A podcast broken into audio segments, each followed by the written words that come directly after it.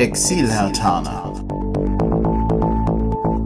Der Podcast für Hertha-Fans innerhalb und außerhalb Berlins.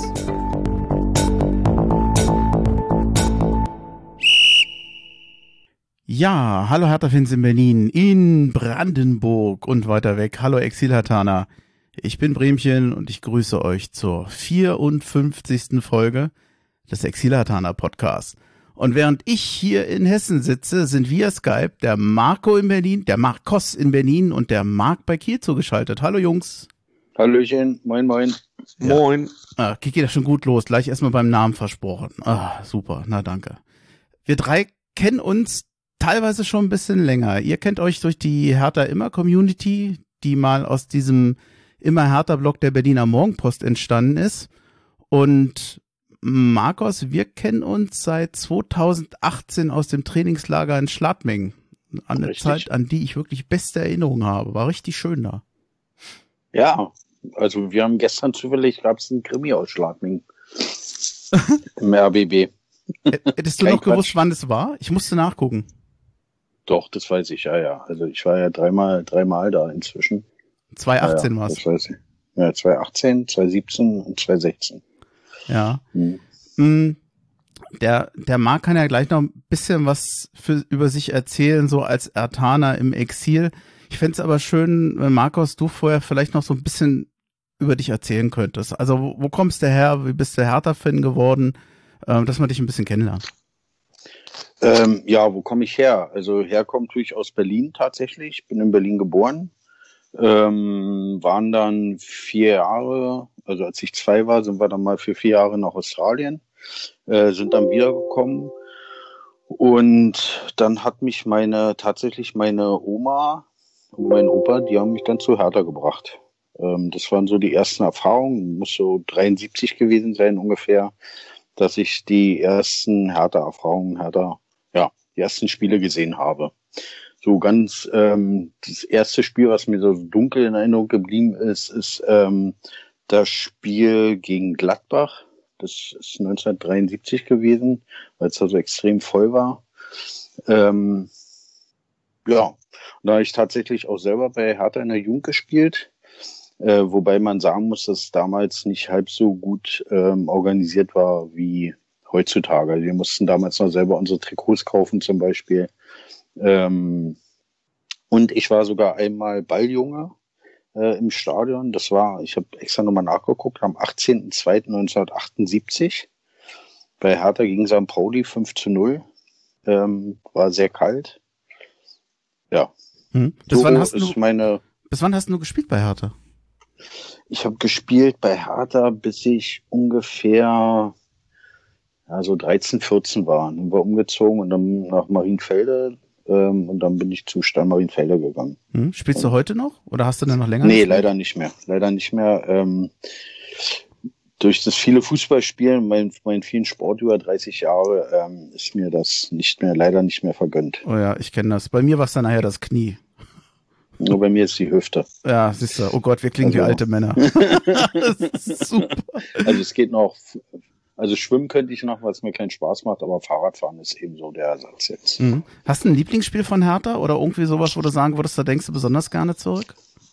Ja, also mein Lieblingsspiel von Hertha ist definitiv ähm, äh, Champions League, ähm, Hertha gegen, nee, andersrum, Barcelona gegen Hertha, weil ich da das erste Mal wirklich ähm, die Möglichkeit hatte, ins Nou Camp zu gehen. Also mein Nickname ist ja Hertha Barca, resultiert daraus, dass mein Vater tatsächlich aus Barcelona kam. Wir auch in den Ferien immer in Barcelona waren, also ich kenne Barcelona relativ gut. Ähm, aber ich nie im Nou Camp sein konnte, weil, äh, Camp Nou, hm, verspreche mich schon, Camp Nou, weil immer Sommerpause war. Hm. Ähm, ja, und das war dann so für mich das Spiel, wo ich dann endlich mal in dieses Stadion gehen konnte. Ähm, ja. Ich habe versucht rauszubekommen, wie oft du bei Damenwahl warst. Ich habe es nicht gefunden, wie oft. Also ich glaube, zweimal. Drei oder viermal. Drei ja, viermal. du kennst auch den Henry mhm. ganz gut, ne? Ja, ja, ja. Die alten Säcke laden ja auch immer nur die gleichen ein. Ja, ja war schon. Ich weiß, überlege, ob ich das der kommentieren der soll. Steffen, der Steffen war ja auch, ja, der Steffen war ja, äh, ich habe mir das auch ex extra zurechtgelegt. Ähm, der, der Steffen äh, alias äh, Freddy, der war ja auch schon drei, vier Mal da, deswegen äh, ist das so ein, so, ein, so ein kleiner Diss in die Richtung.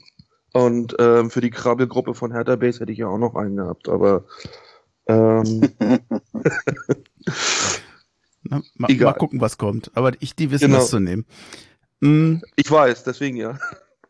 ja, Marc, wollen wir bei dir einfach weitermachen oder fällt dir noch was ein, Markus, was du noch unbedingt loswerden willst über dich? Nein, nein, nein. Erstmal alles gut. Du bist ja in der Nähe von Kiel. Du bist nicht, du wohnst nicht genau in Kiel, sondern du wohnst bei Kiel. Aber du kannst Genau. mal kurz erzählen, auch, ja, wo bist du bo- geboren, wo bist du aufgewachsen und wie bist du Hertha von geworden? Ähm, ja, also ich bin äh, Ende der 70er geboren, bin jetzt so, äh, ich sag mal, äh, 42, nicht so 42, sondern 42, ähm, habe den äh, sozialistischen Bruderstaat noch miterleben dürfen müssen und ähm, bin dann in den 90ern zu Hertha gekommen wo natürlich der Hype dann losging, äh, so von wegen Aufstieg etc. pp. Mein erstes Spiel war tatsächlich nicht äh, das Spiel gegen Kaiserslautern mit den 76.000 Zuschauern, wo es ja auch damals schon das Chaos gab äh, mit dem ins Stadion kommen, sondern eins dann danach, sag ich mal, weil mich das dann eben auch so gepackt hatte.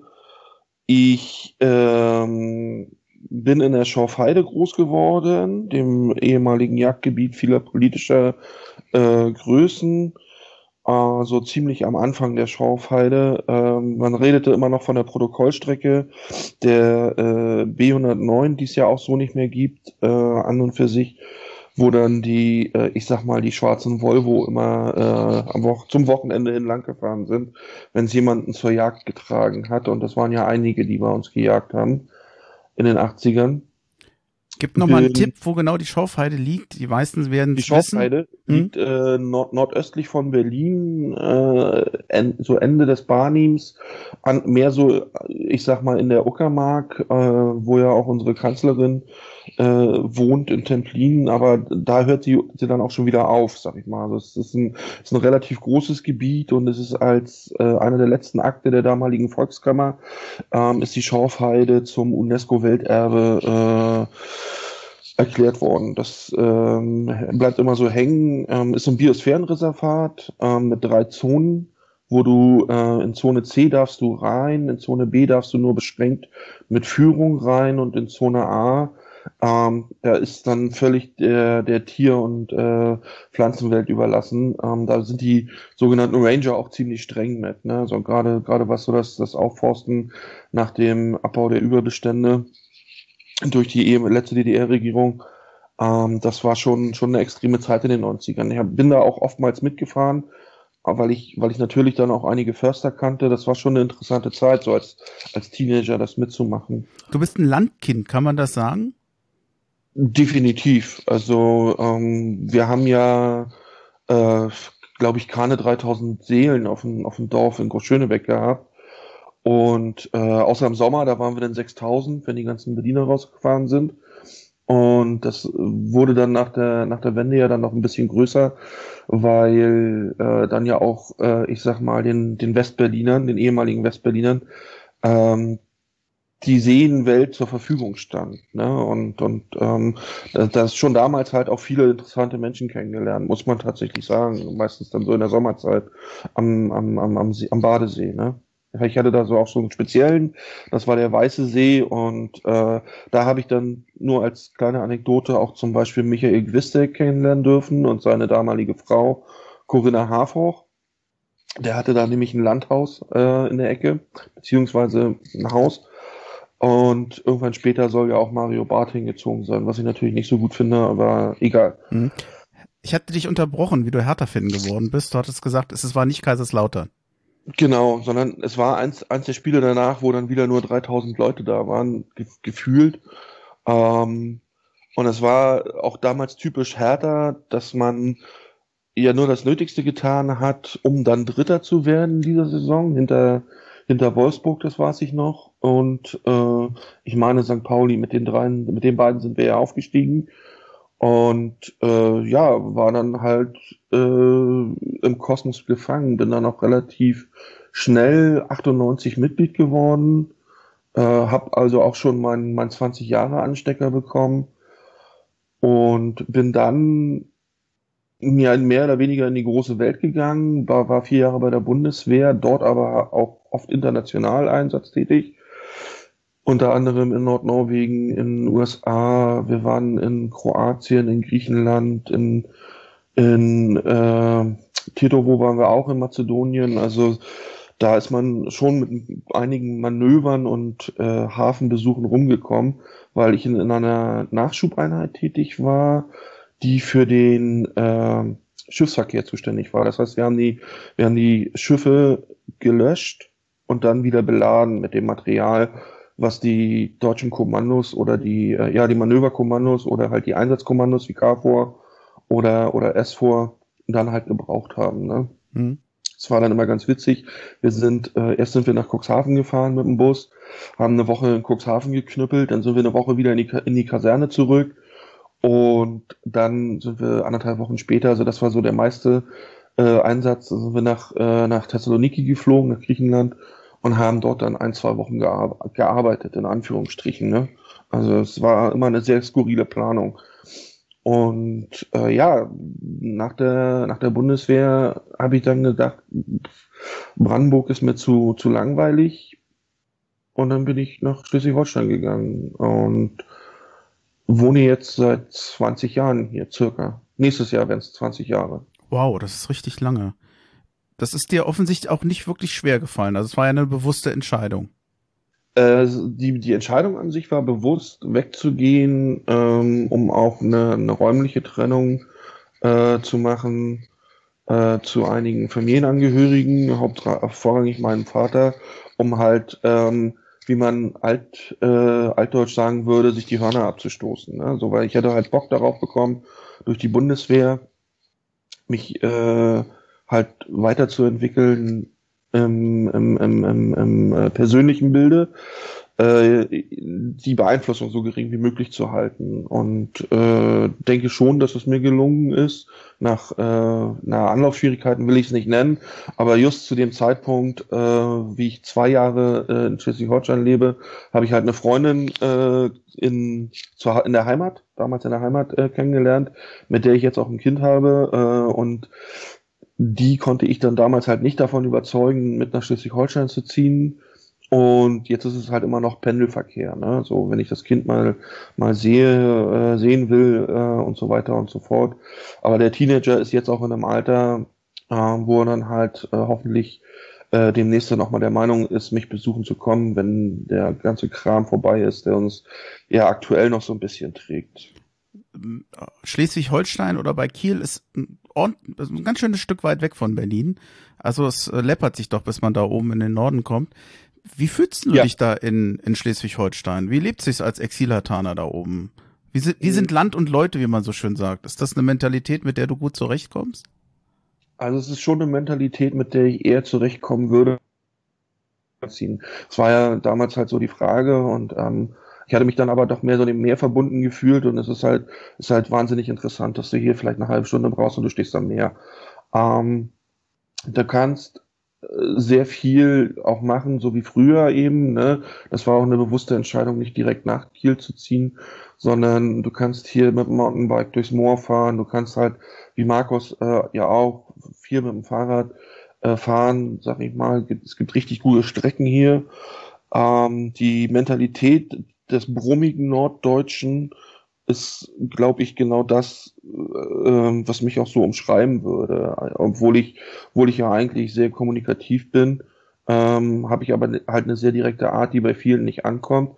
Und ich glaube, das ist hier oben ganz gut aufgehoben.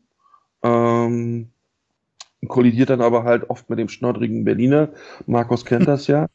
ähm, und äh, Hertha an sich ist hier jetzt gefühlt nicht so vertreten. Du hast vorhin den Blog erwähnt, da gab es immer einen, einen Kieler Blau-Weiß, der hatte äh, offenbar aber nicht so das Interesse, äh, dass man sich vielleicht mal privat kennenlernt. Äh, wobei ich aber auch nicht den Anstoß gegeben habe dazu. Ne? Also ich habe äh, mache keinen Hehl daraus, Hertha-Fan zu sein. Habe damals versucht, Karten, gleich als erste Aktion, das war ja die Zeit, wo ich hergezogen bin, versucht Karten zu kriegen für dieses ominöse Erstrunden aus bei Holstein Kiel, was im Elfmeterschießen-Desaster endete für ja. Hüb Stevens. Bit ganz bitteres Spiel. Ganz, ganz bitteres Spiel, absolut. Das war ein super heißer Sommer, meine ich. Und ähm, das war dann halt der, auch der Einstand. Und äh, ja gut, Hüb Stevens hatte sowieso nicht die große Zeit bei uns, die ja eigentlich vorgesehen war. Aber das ist halt äh, auch wieder härter Historie. Ansonsten nimmt man Hertha schon als den Großkotz war, weil eben die, den finanziellen Großkotz war, der wir ja jetzt seit 2019 sind durch den Einstieg von Tenor. Und man ist dann eher dabei, dieses, äh, dieses Bild zu korrigieren und dann zu erklären. Und da beschäftigen sich die Leute tatsächlich ja gar nicht mit, dass der, äh, dass der Investor äh, ja nichts, nicht an und für sich nicht viel zu sagen hat von der rechtlichen Seite her und dass die bisher 290 Millionen sollen es ja jetzt sein, dass die eben nicht explizit nur in den Kader geflossen sind, ne, sondern auch eben auch ins strukturelle Umfeld, um eben die Bilanzen zu schönen, muss man mit meinen Worten zu sagen. Das klingt doch aber, als wenn die Leute verhältnismäßig oberflächlich Hertha eigentlich gleich in der Schublade aller Leipzig und Hoffenheim stecken, losgelöst davon, ob es im Detail anders ist oder nicht, was mir hier Absolut. auch sehr oft begegnet.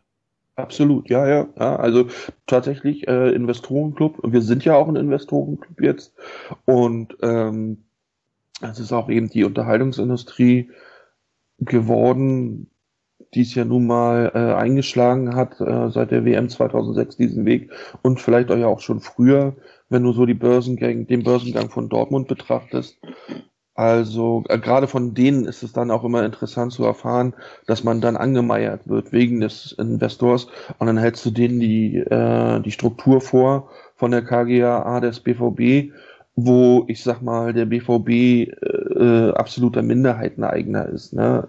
wo du, wo du, wo du, äh, glaube ich, noch 5,56 Prozent gehören dem BVB an der KGAA. Das ist ja bei Hertha noch ein bisschen anders, aber dann sind sie auch still. Du musst sie halt nur mit Argumenten zu überzeugen wissen. Hm. Du hast noch eine zweite große Liebe, nämlich Holstein Kiel. Ich habe das jetzt mal so genannt. Ich hoffe, das ist für dich okay.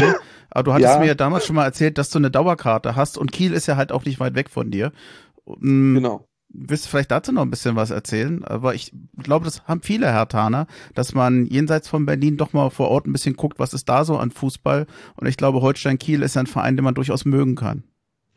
Ähm, durchaus, durchaus. Ähm, das äh, mit Holstein, das hat sich so ergeben. Also ich war früher immer mal wieder äh, auf, auf Sponsorentickets, äh, weil ich bei dem Sponsor von Holstein, Großsponsor von Holstein Kiel arbeite war ich ähm, öfter mal auf, auf Tickets im Stadion, ähm, gerade auch so äh, VIP-mäßig. Wenn dann die unattraktiven Spiele äh, anstanden, zum Beispiel, was ich, kann ich mich noch an ein grausames äh, 0, entweder 0 zu 0 oder 1 zu 1 Ostern 2013 erinnern, in der Regionalliga gegen äh, Rasenballsport. Äh, oder wie Sami gestern sagte, die Nagels, heute sind es ja die Nagelsmänner, er sagte ja nicht RBL. Und ähm, ich habe dann äh, durch die dritte große Liebe ist ja ist ja der der, der Handball und äh, weil ich selber Handball gespielt habe in den Kinderjahren, später dann wieder angefangen habe nach 15 Jahren Pause, bin ich ähm, dann in die Trainerschiene reingerutscht und habe dort jemanden kennengelernt, der äh, auch äh, aus der ehemaligen DDR kommt, ein sehr erfolgreicher Trainer eigentlich ist für, für, für im, im Frauenhandball. Und ähm, wir haben dann halt äh, viele Gemeinsamkeiten entdeckt. Wir sind heute auch noch befreundet, sind halt beide nicht mehr bei diesem Verein, ähm, haben aber halt viele Gemeinsamkeiten entdeckt, weil wir auch nur äh, zwei Jahre auseinander äh, sind im Alter, dass wir halt äh, zu Holstein gefahren sind. Und äh, ich sag mal, Holstein Kiel an sich sympathisch, nicht nur, weil es eben mein, mein Arbeitgeber dahinter steckt mit vielem Geld, sondern, sondern weil die, die Arbeit auch, auch sehr sympathisch wirkt. Dieses ähm, Team spielt ja nur auch nicht den unattraktivsten Fußball in der zweiten Liga. Ähm, Wo stehen die im Moment? sind Tabellenzweiter, mhm. glaube ich, glaube ich, punktgleich mit, äh, mit dem großen HSV. Und äh, ich glaube insgeheim, man möchte auch aufsteigen. Man wollte damals auch aufsteigen, das weiß ich vom Pressesprecher. Aber es hat ja dann gegen Wolfsburg in der Relegation leider nicht geklappt, wo ich auch beide Spiele gesehen habe, in Wolfsburg und in Kiel. Ähm, und ja, also äh, der Trainer ist 32 und man kann äh, ja im Nachhinein froh sein, das ist ja auch die Uwe Bremer Anekdote, kann ja im Nachhinein froh sein, dass Ante Schauwitsch nicht Trainer von Holstein geworden ist als man äh, sich dann für Tim Walter entschieden hat. Weil dann wäre die Entwicklung ja wahrscheinlich, wahrscheinlich nicht so eine, aber Fußball ist kein Konjunktiv. Dann lass uns doch mal den Bogen wieder zur Hertha kriegen. Klar, gerne. Ähm, wir haben eigentlich vorher oder hatten uns am Freitag ja schon mal unterhalten, dass wir eigentlich vorhaben, heute die große Lob Lobhudelei für Hertha immer zu machen. Das will ich heute auch auf jeden Fall tun. Zumal ich glaube, ihr da aktiv seid oder aktiv wart. Ich bin mir bei Markus, bist du eher Leser oder nee, bist du eher Schreiber?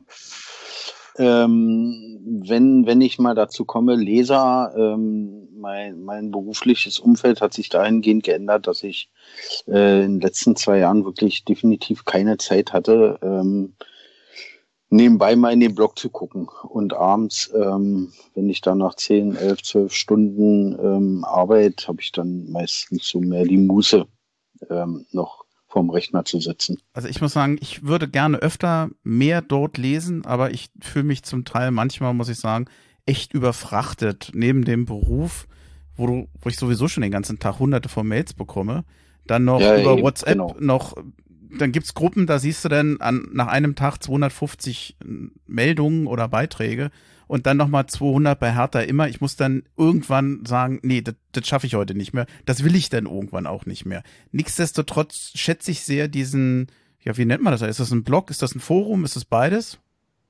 Das ist ein Blog. Ja, also ist schon ein Blog. Ja, eigentlich ist ein Gemengelage aus allem, mhm. möchte ich fast sagen. Da gibt's also ja mir hat's, mir hat's, mir hat's, also um, um mal auf den Ursprung zu kommen, meines immer härter äh, Lesens. Ähm, ich war eine, eine Zeit lang, war ich ja beruflich unterwegs, ähm, Frankfurt, äh, Basel, Ulm, Hamburg und so weiter. Und das hat mich dann doch so ein bisschen ähm, immer in die Heimat so ein bisschen zurückgeholt. Ne? Also die Mollion Monpost hatte ich damals ja eh gelesen am Wochenende. Und dann kam dieses ähm, immer härter, dieser immer härter Block und da fing ich dann auch mit an, äh, mich da zu engagieren, reinzulesen erstmal, mich dann zu engagieren, so ein bisschen. Ähm, ja, das hat mich dann, hat, war auch so eine kleine Anbindung dann an die Heimat. Mhm. Du hast eben schon erwähnt, immer härter Block. Also das härter immer oder immer härter Block. Das Ganze hat ja eigentlich überhaupt erstmal als immer härter Block angefangen. Ich glaube 2009, ich konnte es nicht ganz genau spezifizieren. 2010. 2010 von der Berliner Morgenpost ins Leben gerufen über viele. Na, naja, also ja, ja. ja unter ja, dem Namen der unter Berliner dem, Morgenpost. Unter dem Dach der Berliner Morgenpost, aber ich denke mal, dass genau. äh, vor allem die sogenannten Blockpuppies da viel ähm, mit zu tun haben, äh, über viele Jahre von Jörn Mein und Uwe Bremer betreut und Ende 2019 dann innerhalb weniger Tage eingestellt und gelöscht worden. Die Fan-Community hatte sich dann mit ja, sagen wir mal, viel privatem Engagement unter dem Namen Hertha immer, natürlich in Anlehnung an immer Hertha, ein Ersatzforum gebaut und will da einfach nochmal insbesondere den Opa erwähnen, der da sehr aktiv ist. Ich weiß, es sind noch mehr, die da was tun, die kenne ich jetzt aber nicht alle namentlich. Ähm, ich finde das. Ja, Sunny ist da ja? aktiv, ja. Hm. Kennst du noch mehr? Sunny, na, Sunny ist da wohl sehr aktiv, da an den Spieltagen wohl auch. Hm. Es gibt auch Möglichkeiten, auch selber ähm, sich da einzubringen. Aber wie gesagt, ich bin da beruflich zurzeit ähm, leider, nein, also beruflich geht's mir sehr gut. Von daher leider in Anführungszeichen, so dass ich momentan nicht so die Muße habe. Ich lese ab und zu mal ein bisschen quer, aber nicht mehr so. Ich finde sowas ja meistens immer eine schöne Möglichkeit, einfach andere nette Kontakte aufzubauen die haben ja einen, einen, einen Stammtisch. Das geht im Moment natürlich nicht wegen Corona. Wart ihr mal bei einem Stammtisch dabei? Wie war es bei ja, euch? Ja, klar. Also da bin ich regelmäßig. Ja? Ja, auch wenn ich da nicht mehr so, aber da bin ich dann regelmäßig alle 14 Tage mittwochs im Leuchtturm, im Krellekiez sehr angenehm. Ähm, ja, vor allem im Sommer, wenn man dann draußen sitzen kann, ähm, ja, das macht dann schon Spaß, ähm, sich da auszutauschen. Wir tauschen uns da wirklich auch nicht nur über Härte aus, sondern auch über andere Themen, die, die uns bewegen. Ähm, und mit einigen ist man auch inzwischen auch privat, verkehrt man privat außerhalb der Blase härter. Mhm. Ähm, da haben sich doch so einige ganz gute Bekanntschaften und Freundschaften entwickelt muss noch sagen, oder mir liegt noch auf dem Herzen, es gibt ja öfter mal Foren, Blogs unter Hertha-Fans. Das, da gibt's manchmal, wie soll ich sagen, eine sehr unterschiedliche Form des Umgangs. Also ich finde den Hertha immer Blog auch manchmal hart, aber herzlich, aber es ist immer noch okay. Dass, dass man sich ab und zu mal so ein bisschen zofft oder andere Meinungen hat, finde ich alles noch im Rahmen. Ich kenne andere Gruppen auf Facebook, wo ich sagen würde, das ist mir zu viel. Ich finde das eigentlich auch in der, in der Form und im Ton eigentlich sehr, sehr unterm Strich immer noch sehr angenehm, was bei Hertha immer läuft. Würdet ihr mir da beipflichten? Ich, ich finde, es unterscheidet sich ein bisschen ja. von anderen dadurch. Ist auf jeden Fall. Ich bin ja jemand, der ähm, Monitor hatte das einmal als äh, rustikales äh, Antworten äh, genannt, bekannt. Ähm, das ist eben ein Stil, mit dem offenbar nicht jeder äh, um kann. Das war ja schon unter, unter Uwe so, das, mit dem ich ja auch den einen oder anderen äh, Disput im Blog hatte und äh, der, wobei ich aber nie verstanden habe oder nie verstehe, warum es an der Tonalität so scheitert, wenn man jemandem klar und direkt sagt, äh, was man von ihm hält, beziehungsweise was man von der Aussage hält, die eben getätigt wird, wenn es eben, wenn es eben falsch ist. Ich habe zum Beispiel für mich auch beschlossen, an den Spieltagen fast gar nicht mehr reinzugucken. Das weil dann, ist schlimm. Das ist weil schlimm. dann, weil dann nur, weil dann nur die Heißdüsen schreiben und ähm, die die die Art und Weise äh, wie wieder einige auftreten, ist dann wirklich schon, schon hart an der, hart an der Grenze. Und wenn du dem dann versuchst, mit einer sachlichen, in, in deinen eigenen Augen sachlichen Aussage entgegenzuwirken, dann äh, ist immer gleich äh, großes Mimimi, sag ich mal. Auch das ist schlimm, um es mal mit Markus Worten zu sagen. Aber ja, ich bin dann zum Beispiel einer, der sich Montag in der Frühstückspause vielleicht ransetzt und dann das Wochenende nachliest. Vielleicht mir dann am Wochenende doch lieber was anderes äh, zu Gemüte führe, als, als ich sage jetzt mal, ähm, jemanden, der nach dem Spiel gegen Stuttgart wieder alles in Frage stellt. Es war nicht alles gut gestern. Äh, wir hatten, wie du schon sagst, Freitag ja drüber schon gesprochen im Vorabgespräch. Ich sehe es kritisch und es wird auch schwer, ähm, und das Spiel gestern war halt das Beispiel dafür, aber, aber man muss sich halt nicht vor die Mördergrube stellen. Ansonsten, ansonsten wirklich äh, große Shoutouts an, an Opa, der dann innerhalb von, ich glaube, 24 Stunden ähm, dieses Rettungsboot gebaut hat. wenn, dann, wenn, es, es konnte ja nur er sein. Ja, ja, natürlich. Wer ihn also, kennt, äh, es ging ja nur über Opa. Alle genau, anderen, genau. kein anderer hätte das äh, hätte das machen können, muss man fairerweise auch sagen. Muss man absolut und deswegen deswegen auch äh, großen großen Dank an ihn. Der ich ich habe ihn bisher nur einmal persönlich kennengelernt. Ähm, das war witzigerweise beim letzten bei meinem letzten äh, Hertha-Spiel, was ich gesehen habe, das grandiose 0 Klinsmann 0 zu 4 gegen Bayern. Aber er ist ein sehr angenehmer Mensch, mit dem kann man echt viel lachen. Und ähm, das war, und ich glaube, wir haben uns auch nur eine halbe Stunde, Stunde äh, unterhalten vor dem Spiel. Und wie du schon sagst, es konnte nur er sein, der da dann eben den Captain mimt. Ähm, die Entwicklung jetzt finde ich ganz interessant mit dem Spieltagsopener, ähm, dass sich Sunny da die Mühe gibt, vorher, vorher die Spiele zu gucken. Er hat halt den technischen Workaround äh, im, im Hintergrund mit den beiden, mit, ich glaube, The Rocket und, und, und Bechstein. Das ist schon, schon, also für eine private Geschichte ist das schon gut es fehlen natürlich mittlerweile einige, die früher gut und gerne geschrieben haben. Das ist so wie Coconut zum Beispiel. Ich hoffe mal, dass da nichts Schlimmes passiert ist. Aber ansonsten, naja, sind halt die üblichen Verdächtigen seit 2010, ne, die sich dann immer wieder mal darin tummeln. Auch gerne unter äh, verschiedenen Namen, äh, was ich persönlich nicht so gut finde. Aber das muss jeder, denn auch, auch da habe ich mal einen Spruch für gekriegt, soll man nicht nachtragend sein. Aber äh, das muss jeder für sich selbst handeln mit seinem Gewissen, ob er meint, die Leute verarschen zu müssen mit äh, verschiedenen Nicknames. Ne? Weil es halt eine sehr offene Geschichte ist, dass wenn du dich einmal dort anmeldest mit einer E-Mail-Adresse, hm, dass du dann entweder sagst, pass auf, ich habe jetzt einen neuen äh, Nickname, das habe ich bei mir damals ja auch gemacht, im, im, im immer härter. Ich war ja da erst Mark 78. Ähm, unsere Ursula kann sich daran ja noch erinnern, ähm, wie es im TSP, im, im Tagesspiegel Forum war und bin dann irgendwann auf Exil-Showfighter gegangen, weil es ja naheliegend war, ähm, als Showfighter, der ins Exil gegangen ist. Dem Lob am Opa würde ich mich auch gerne nochmal anschließen wollen für die, ja, wie soll man sagen, Artikel für die, für die Einleitung, die er schreibt. Immer sehr ja. lesenswert, finde ich. Ich staune, zu, also es muss wahnsinnig viel Zeit kosten. Ich mecker ja schon immer, wie bei mir die Zeit dann immer rinnt, wenn ich an einem Wochenende einen Podcast aufnehme. Aber das mehr oder weniger, ich will nicht sagen täglich, aber in so einer kurzen Taktung zu machen, ähm, da ist auch viel privates Engagement dahinter. Ansonsten würde ich hinter dem Thema Hertha immer ganz gerne einen Punkt machen. Also ein bisschen Beef ist ja manchmal trotzdem zwischen den Leuten, aber äh, ich glaube, das gehört irgendwo dazu. Ja, es gehört also, auch dazu. Also es ist halt Fan sein, ne? Also ja. Engagement gerade da. Aber kommen wir nachher nochmal mit Liederzahlen Hertha Union. Ja. Hast du ja hier als Thema. Äh, da würde ich ganz gerne mal was zum Engagement sagen, nachher. Okay. Und zum, und zum Beef, zum Beef nur, nur, nur noch mal eins. Äh, solange man, solange man sich äh, am Tisch sitzend in die Augen gucken kann. Ich meine, ich habe Markus jetzt auch erst, glaube ich, einmal äh, gesehen. Wir haben uns einmal gesehen, ja. Vor, vor, vor sieben Jahren, 2014, ich meine, das war das HSV-Spiel. Ähm, wir sind aber halt immer ehrlich zueinander, ne? So, und, und, und wer mit der Art, wer mit der äh, Art nicht um kann, ja, ist das dann mein Problem. Also es tut mir leid, ne? Das ist äh, so ein bisschen, so ein bisschen Nicklichkeiten gehört halt immer dazu.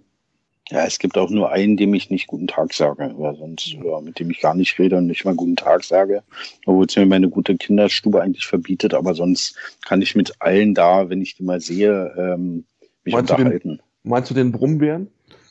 Ja, ja, genau. Der, der da will ich jetzt aber der, nichts der weiter hören zu, ganz ehrlich. Nein, nein, nein, nein, nein. Das, äh, denn die können sich ja jetzt auch nicht dazu wir äußern. Also da würde ich ganz gerne einen Punkt machen. Wir haben keine Namen genannt, Andreas. nee, das solltet ihr auch nicht. Das fände ich auch nicht fair. Haben wir nicht gemacht. Haben ja, okay. Gemacht. Ich wollte wollt nur vorsichtig sein. Gut, den Nachrichtenticker, dann komme ich ganz kurz mal da drauf, da wir jetzt doch länger gequatscht haben wenn ich auf die Uhr gucke, das tue ich ja nebenbei immer ein bisschen. Ich hoffe, das nervt euch nicht. Ich fasse den nee, mal ich ganz. Ich habe auch gerade mal geguckt. Ja, ja, na, wenn du mal ins Reden kommst, äh, es ist äh, nicht einfach, dich zu bremsen, aber äh, das, das gehört halt dazu. Der Nachrichtenticker, dann machen wir den jetzt. Der Nachrichtenticker. Was ist seit der letzten Folge passiert? Am, ich, ich muss es noch nachholen, weil am 5. Februar, seitdem gab es ja keine Podcast-Folge mehr, hat Hertha zu Hause knapp nach einer richtig guten Leistung gegen die Bayern verloren mit 0 zu 1. Am 9. Februar wurde dann bekannt gegeben, dass Georg Kofler in den Aufsichtsrat von Hertha BSC aufrückt. Der nimmt einen der vier Plätze ein, die vom Investor Lars Windhaus bestellt wurden. Der Herr Kofler, der kennt sich eigentlich ganz gut aus, war von 88 bis 2000 Geschäftsführer und Vorstandsvorsitzender bei Pro7 und von 2000 bis 2007 stand er dem Sky-Vorgänger Premiere vor. Und dann habe ich noch einen Punkt. Der Landessportbund hat die Mitgliederstatistik für das Jahr 2020 veröffentlicht. Union löst demnach Hertha BSC als Mitgliederstärksten Sportverein der Hauptstadt ab. Wird der ein oder andere nicht gerne hören. So wirklich überrascht bin ich aber von der Entwicklung nicht. Also wer da die Entwicklung der letzten Jahre beobachtet hatte, der dürfte eigentlich nicht überrascht sein. Union hat zum Stichtag 37.360 Mitglieder, bei Hertha sind es 37.192. Ja, so, so ist das halt. Da herrscht eben auch ein bisschen Euphorie bei den Unionern nach dem Aufstieg. Ich glaube, das hatten wir ja 97 bei uns auch. Naja, es gibt da auch andere Hintergründe. Ne? Da naja, muss man, also, äh, da, da, da, muss man einfach mal so sagen. Ja, gut. Also ich bekomme zum Beispiel kein Ticket mehr, ja. wenn ich nicht Mitglied bin. Ja. Also, muss man auch sagen. Und ähm, aus verschiedenen, aus meinen verschiedenen Hertha-Foren weiß ich, dass, ähm, dass da eben Leute sind, äh, Exil, Frankfurter oder Exil Gladbacher, die sind dann zur Union, sie sind Mitglied, um dann ihr, ihre Mannschaft bei Union äh, im Heimspiel sehen zu können.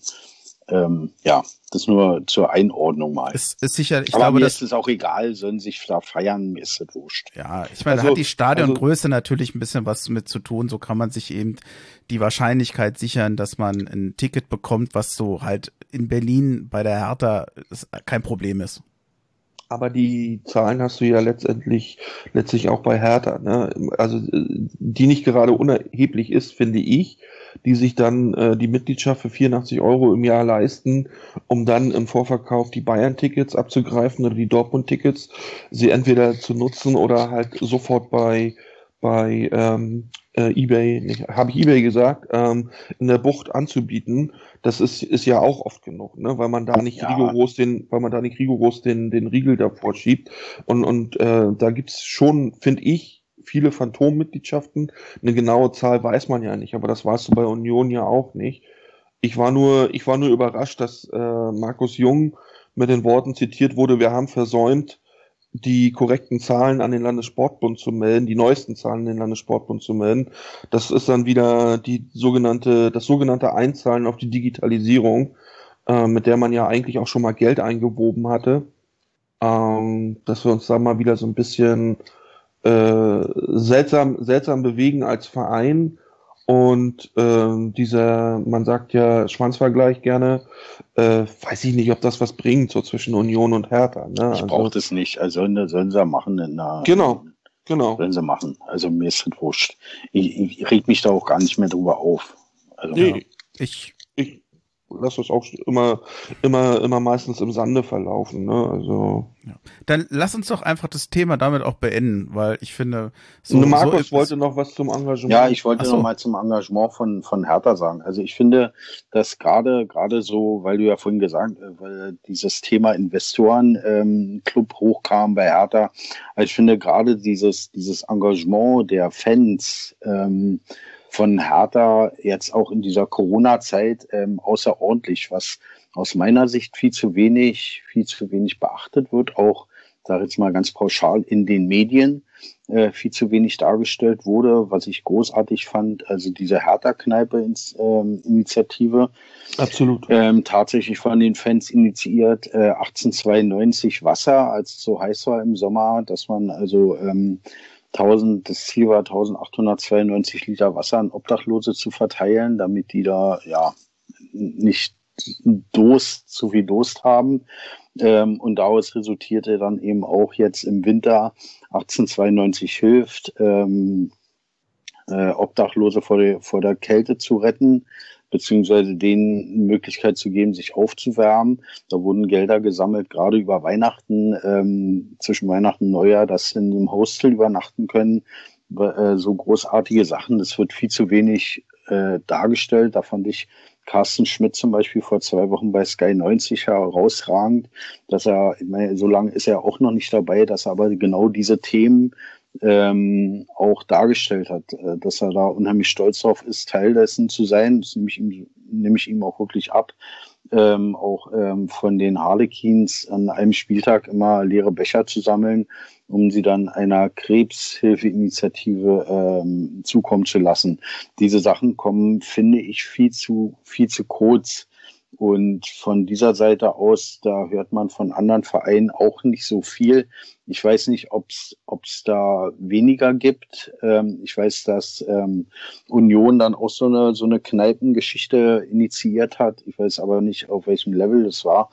Was halt, weil ich halt genauso gut finde, um Gottes Willen. Also das will ich gar nicht. Äh, die haben mit ihren Union-Kneipen, die haben jetzt unter der geraden unter der Situation, unter der wir gerade leben, ähm, ja, natürlich auch gedarbt. Ne? Ähm, ja, und diese Sachen kommen in meiner, aus meiner Sicht viel zu kurz, auch in, in, der, in der Außendarstellung. ja, Gebe ich dir, gebe ich dir absolut, dir.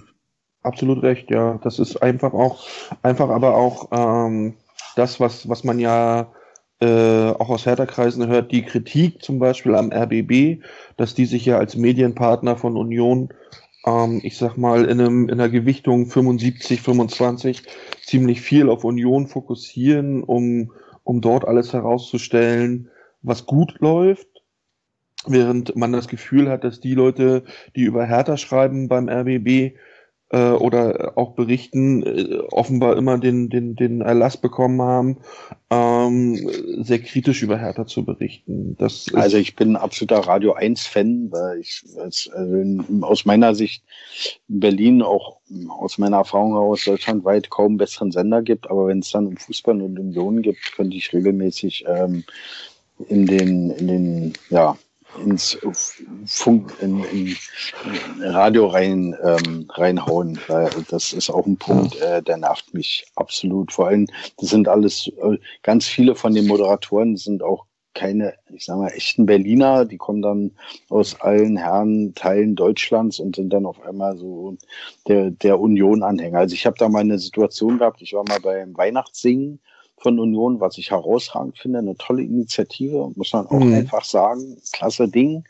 Und dann, ähm, ich war dann aber auch mit Hertha-Schal da, weil ich das ähm, nicht schlimm finde. Das kann man auch ähm, trotzdem gutheißen. Und dann kam dann auch jemand und fragte, warum lässt sich, warum macht Hertha kein Weihnachtssingen? Und dann gesagt habe, du, weil das eine Idee von Union war und es soll dann auch bei Union bleiben. Und das kann man auch durchaus würdigen. Also ja, das ist dann so, das war mir dann auch wieder zu blöd, ja.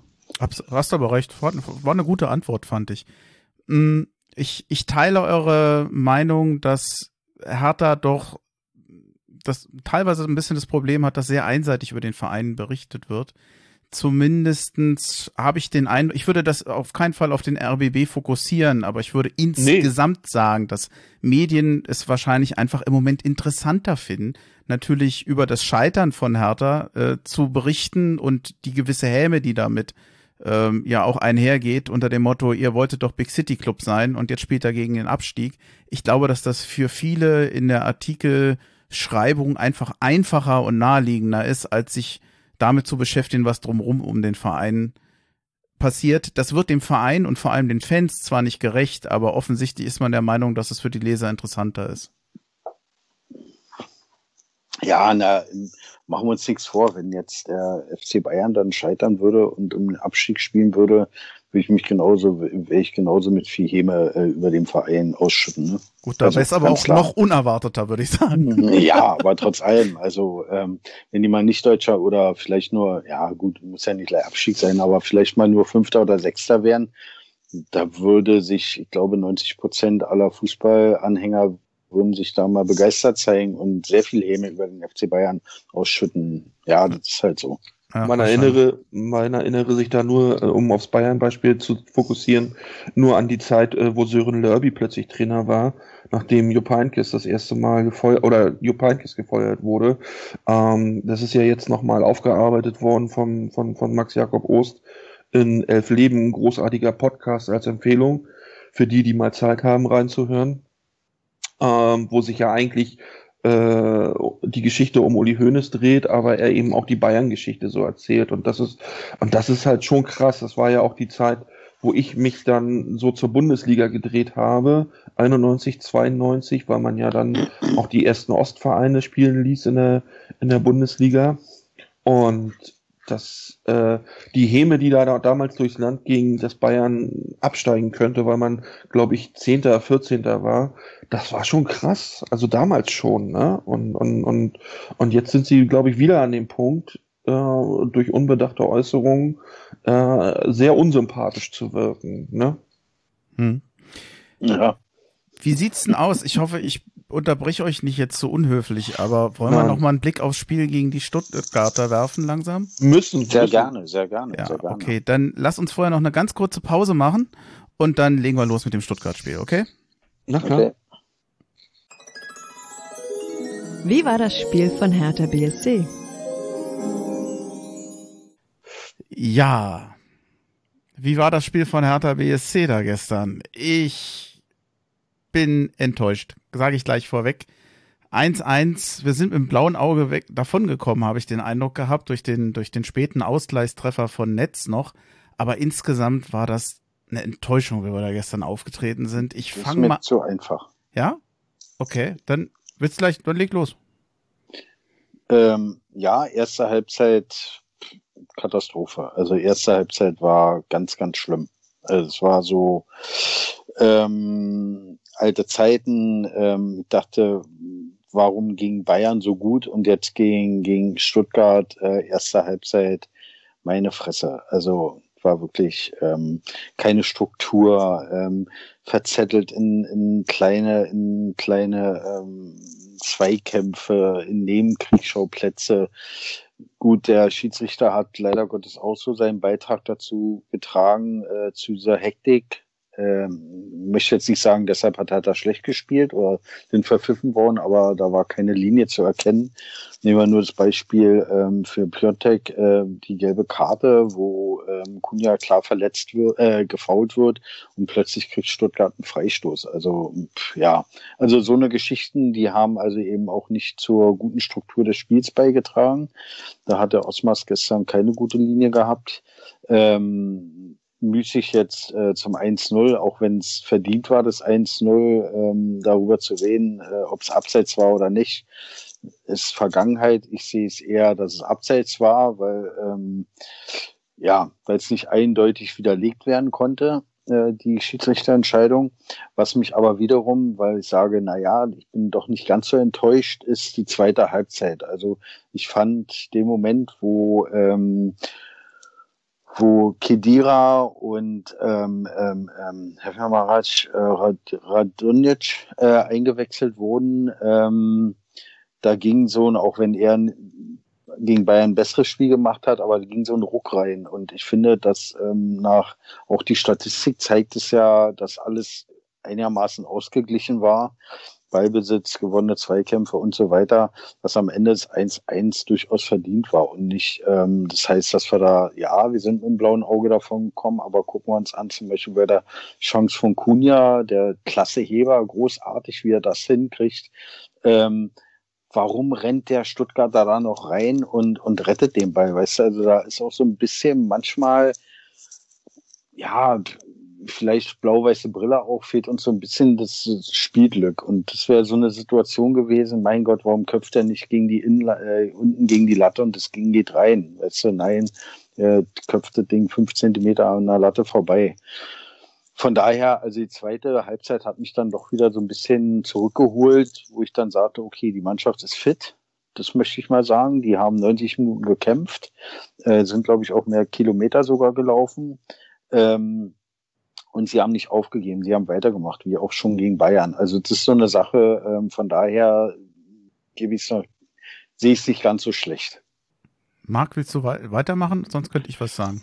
Ich ähm, würde mich dem, dem, dem Fazit äh, an und für sich gerne anschließen, noch dazu aber beitragen, dass gerade in der, in der ersten Halbzeit äh, man gesehen hat, dass äh, unserem äh, Dodi irgendwie wieder mal die Bindung fehlte, dass er sich sehr, sehr in Klein-Klein verarbeitet hat ähm, und viele Entscheidungen einfach falsch getroffen hat, den, sich früher vom Ball zu trennen. Das war aber bei einigen so. Und in der, in der zweiten Halbzeit, Markus sagte das schon, Radonjic hatte zwar gegen Bayern den besseren Auftritt, was ich denke mal aber auch mit der mit der Spielweise ja von Bayern zu tun hat, weil das war ja gestern schon eine Grundgenervtheit, mit der er auf den Platz kam, hatte ich das Gefühl. Vielleicht hat er ja damit gerechnet, von Anfang an zu starten, aber vielleicht lag es auch an der Kälte im Stadion, ich weiß es nicht, aber es war schon sehr, sehr komischer Auftritt gestern von ihm, auch so, so, so, leicht dievenhaft, sag ich mal. Ähm, Du hattest das äh, vorhin angesprochen mit, mit Guendouzi als Zehner. Äh, weiß ich auch noch nicht, was ich so von halten soll, wenn er ihn denn gestern so spielen sollte. Ich fand ihn da schon so ein bisschen verschenkt, weil es Spiele gab, wo er mehr Dynamik entwickelt hat, fand ich. Und ich denke mal, man sollte Kunja nicht auf den Flügel setzen, sondern eher auf die Zehn. Aber ja, dann heißt man halt ein dichtes Gedränge, ne? wenn du dir dann erlauben kannst, einen noch nicht ganz fitten Kidira oder Spiel, äh, äh, an der Spielzeit gemessenen Kidira erst in der 58. zu bringen. Ich hätte wahrscheinlich sogar schon einen zur Halbzeit rausgenommen und Kidira gebracht. Also gerade auch auch als, als, als Antwort auf das äh, 1 zu 0, zu dem Markus eigentlich alles gesagt hat. Man sollte sich da nicht über die Entscheidung des äh, äh, Video Asset Referees ähm, aufregen Denn ähm, es war schon interessant, dass er mit dem bloßen Auge das Abseits erkannt haben wollte, was er auch gut fand, und dass es dann keine Perspektive gab, die das mit dem Handschuh so belegen kann, wie nachher die ganzen äh, Twitter-Experten das wieder äh, klein klein aufgedröselt haben, was ja an und für sich richtig ist, aber ich weiß nicht, ob das dann noch äh, schulungsbedingt ist, ne? weil in dem Zusammenhang äh, mit, mit, dem, mit dem VRR, der uns ja schon seit äh, zwei, drei Jahren jetzt äh, verfolgt, wurde ja gestern zum Beispiel ein, ein, ein äh, Assistent kurzfristig abgesetzt, weil er sich im witzigerweise Kiel-Spiel gegen Würzburg ja diesen äh, Fauxpas geleistet hatte, einen Elfer zu geben, der keiner war. Und, und äh, es wird ja schon reagiert beim DFB. Ne? Also es ist ja nicht so, als dass man da nicht drüber guckt. Und vielleicht ähm, wird das Spiel ja auch nochmal oder die Szene entsprechend äh, reviewed, wie man ja so schön im VAR-Sprech sagt. Aber also man kann nochmal so. Ja. Entschuldigung. Nee. Nochmal zu äh, Radonjic, äh, was mich absolut aufgeregt hat, wo ich dann auch meinen halben Kaffee ausgeschüttet habe, die allerletzte Chance von uns, ähm, wo er am 16er steht und das Ding anstatt einfach mal Volley zu nehmen, anstatt einfach mal zu riskieren, entweder schieße ich das Ding jetzt auf die Tribüne oder ja. er wird abgeblockt und äh, oder er wird abgefälscht und geht irgendwie ins Tor wie unser wie unser Gegentor äh, gegen die Bayern zum Beispiel. Wenn ich nicht aufs Tor schieße, habe ich auch nicht so eine Chance. Und das ist in der 92. Minute fahre ich doch nicht an noch irgendwelche Schönspielereien. Absolut also das ist das, was ich da nicht überhaupt nicht verstanden habe das Ding einfach mal abziehen und probieren. Und wenn er dann abgeblockt wird, so what, okay. Aber da nochmal ein Kunststück zu probieren in der 92. Minute, also da war ich echt sauer. Und was, was mir die ganze Saison, was ich die ganze Saison schon finde, unsere Standards, also defensiv wie offensiv katastrophal. Ja. Ich weiß auch nicht, warum es nicht möglich ist, in einer Saison Paul will ich das jetzt gar nicht ankreiden. Der wird wahrscheinlich erstmal auf, äh, da, da, darauf Wert legen, die, unsere Defensive wieder ein bisschen zu stabilisieren, was er ja durchaus hinbekommen hat. Ähm, aber dass das in einer Saison nicht auszumerzen ist, ich verstehe es überhaupt nicht. Also unsere ganzen Ecken, die kommen dann in Kniehöhe da in, in Strafraum an, oder fast alle. Also Niklas Stark hat ja einmal die Chance gehabt, mal zum Kopfball gut, ist dann nicht gut zum Kopfball gekommen, aber sonst alle gehen zum Gegner, alle. Ja, mhm. und die anderen, und die anderen segeln über einen langen Pfosten dann wieder ins Tor aus, äh, die, die nicht auf Kniehöhe kommen. Das ist tatsächlich ein, ein großes Problem, ein großes Manko auch, ne? Wenn du dann immer so hörst, schon das x-te Gegentor nach einem Standard gegen Hertha, ja, waren ja sechs Elfmeter dabei, aber wir haben den, was hatten wir, 20. Acht aus dem Freistoß übrigens, ja, ich. 21. Spieltag und, und äh, du bist äh, so, so harmlos wie eine Kinderbastelschere, ähm, den Opa ja eigentlich mal kreiert hatte für Haraguchi. Aber es, es kann ja nicht sein und es kann eigentlich nur besser werden, dass wenn jetzt die Wetterverhältnisse nochmal eine, einen Pluspunkt machen, dass ähm, Admir sich da so ein bisschen reinkniet, denn er war ja in den, in den viereinhalb Jahren Darei 1, war er ja schon äh, der, der sogenannte Freistoßexperte. Und äh, die, die Jungs haben ja einen Bums. Ne? Also ein, ein, ein Kunja kann ja aus 30 Metern schießen. Oder ein, oder ein Guendouzi, der kann schlänzen, der kann nur schlänzen, aber dann muss er da mal schlänzen, sag ich mal. Äh, das, das, da muss man halt mal sehen, dass man eben sich wieder ein paar Ideen äh, einfallen lässt. Und nicht immer nur äh, ein Arm hoch, die Ecke geht lang ins Tor aus, beide Arme hoch, sie geht gleich ins Tor aus. Also wie damals unter Patrick Ewert. Das ist schlimm, ist das. Ihr also bei den Standards bin ich absolut bei euch. Das ist einfach enttäuschend, vor allem seit Plattenhardt nicht mehr spielt oder seitdem Plattenhardt seine ehemalige Standardstärke ja eigentlich mehr oder weniger verloren hat. Es ist ja. echt ein Manko bei Hertha BSC. Ihr habt jetzt aber noch ganz viele Sachen angesprochen. Ich weiß nicht, ob ich die noch zusammenkriege. Ich würde gerne noch eine Sache, zwei ergänzen. Erstens, ich höre recht lautes Hintergrundgeräusch bei irgendjemand von euch. Da guckt noch mal drauf. Ja, dann nee, bei mir ist leise, absolut leise. Dann, dann, dann guckt noch mal. Ähm, und zwar dem Tor der Stuttgarter ist ein Freistoß vorausgegangen, den Der ich als absolute Schwalbe gesehen habe. Und zwar ist Tusada auf Anton in Anführungsstrichen losgegangen, zieht durch, trifft ihn aber überhaupt nicht. Also ich, ich habe nicht mal eine Berührung gesehen. Ist natürlich ärgerlich, dass aus so einem, ja, aus so einer meines Erachtens Schwalbe dann ein Freistoß und ein Tor Passt zu hervorgeht. unserer Saison übrigens. Ähm, ja, dann, du hattest eben gesagt, dass Hertha auch Pech hatte in diesem Spiel. Ich, ich, oder nicht immer Spielglück hatte. Ich muss da, ich fürchte, ich muss dagegen halten, denn wenn ich mal die erste, die erste Halbzeit ansehe, da haben, hat Stuttgart Chancen gehabt für drei Spiele. Wenn ich diese ganze Chancenliste durchgehe, äh, Endo in der neunten, dann äh, Tommy in der 22., Kalajdzic in der 30., zum Teil Riesenchancen. Ich kann mich an eine Situation erinnern, wo ähm, der Jahrstein Kopfballaufsetzer nach einer Ecke pariert. Ich weiß nicht mehr, ob es Förster war, der dann, äh, dann noch am Ball vorbeiging. Der stand alleine vor dem Tor und wir hatten, glaube ich, Glück, dass der 30 Zentimeter zu weit links stand. Ich weiß nicht, ob es Förster war oder Endo. Das hätte eigentlich, äh, eigentlich vorne. ein Tor sein müssen. Auch danach nochmal, der Kalajdzic Hertha hat den eigentlich nie im Griff gehabt, weder bei den Standards noch sonst. Also teilweise haben sie sich ja manchmal selber die, die Hertha-Abwehr gegenseitig äh, umgerannt. Das war manchmal schon echt bitter.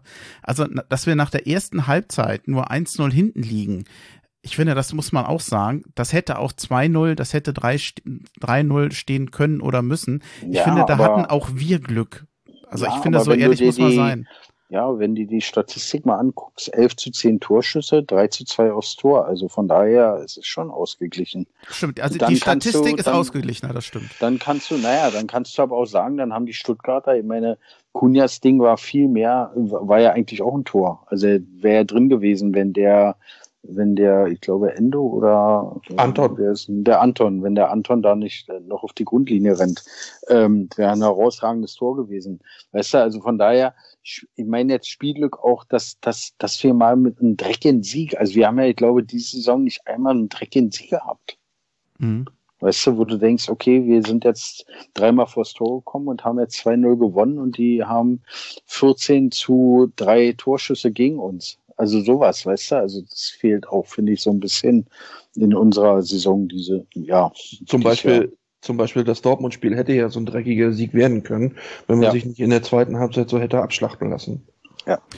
Könnt Das, das, das, ist, das ist das mit dem, das ist das, glaube ich, was Markus mit dem Spielglück meint, von der, von der Entwicklung her. Klar, Stuttgart hat seine Chancen nicht genutzt, die äh, vielleicht in der ersten Halbzeit schon hätten zu einem 3-0 und danach dann runterfahren äh, gereicht, aber äh, es ist ja auch kein gutes Zeichen, wenn du dann erst in der zweiten Halbzeit auf einmal anfängst zu spielen. Äh, für, für, für, für Hertha. Das, das, das, äh, Haben sie ja gezeigt, dass sie es können, ne?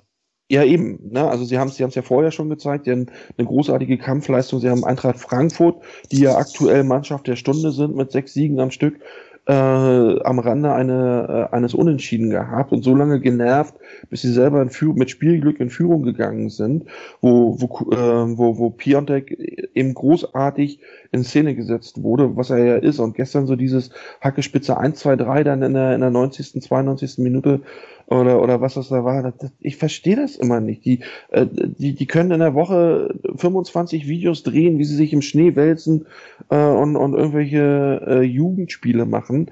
Aber wichtig ist doch, wichtig ist doch, was Samstag 15.30 passiert. Und da bringt es nichts äh, zu sagen, die Stimmung in der Mannschaft ist großartig und äh, du, du, du, du sitzt nach 45 Minuten konsterniert auf, dem, auf der Couch und denkst dir, was war das denn?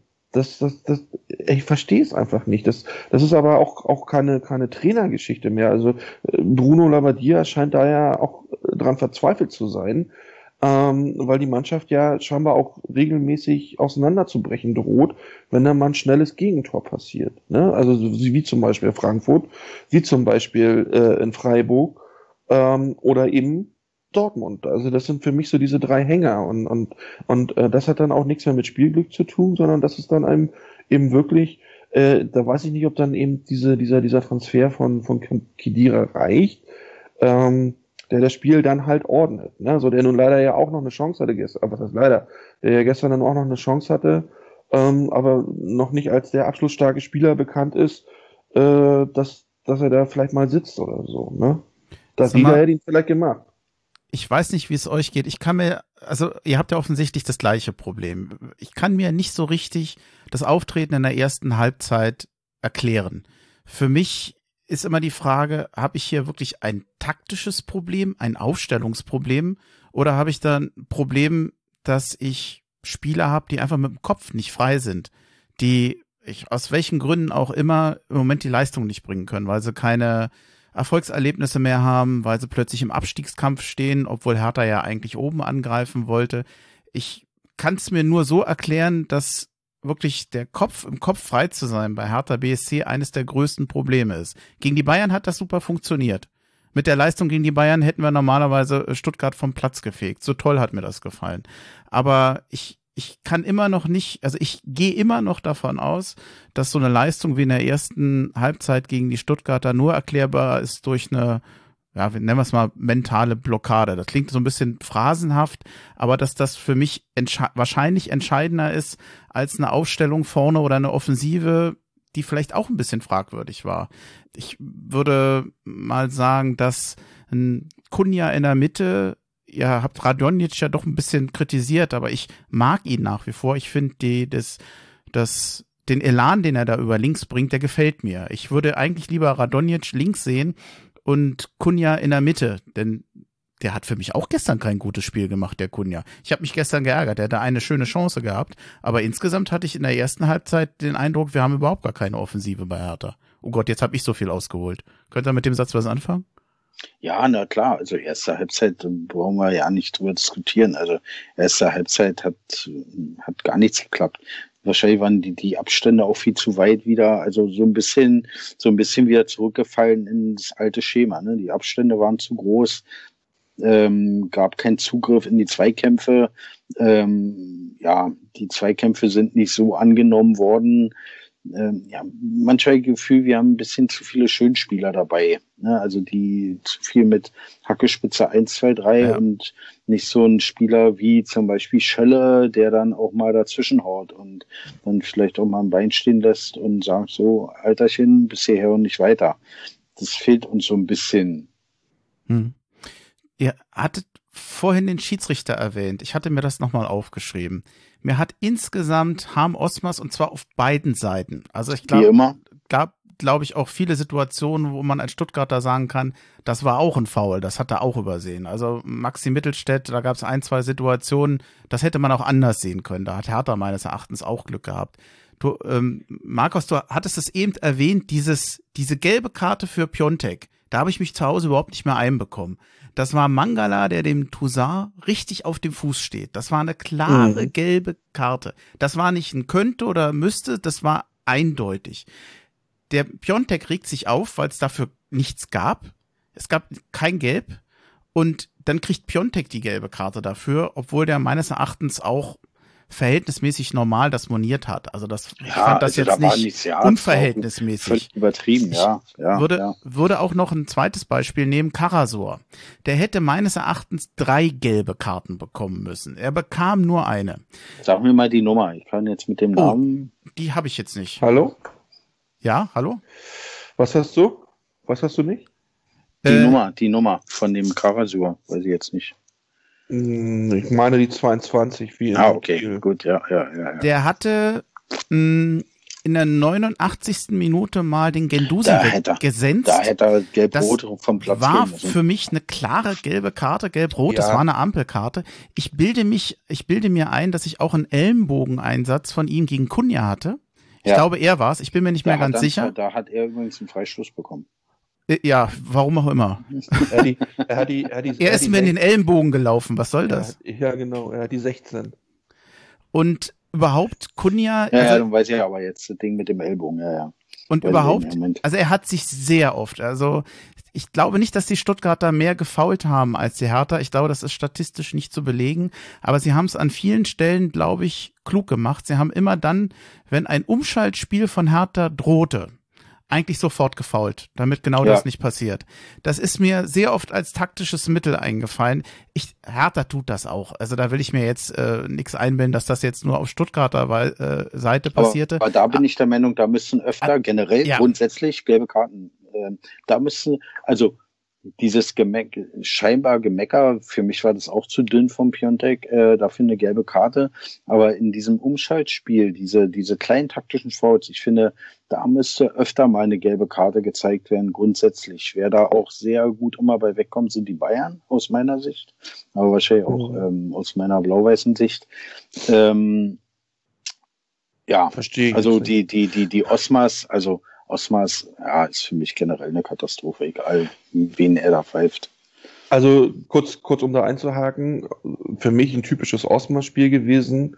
Wenig, wenig klare Linie, immer mal wieder äh, sehr zu Lasten des Gastvereins äh, unterschiedliche Bewertungen an Tage gelegt.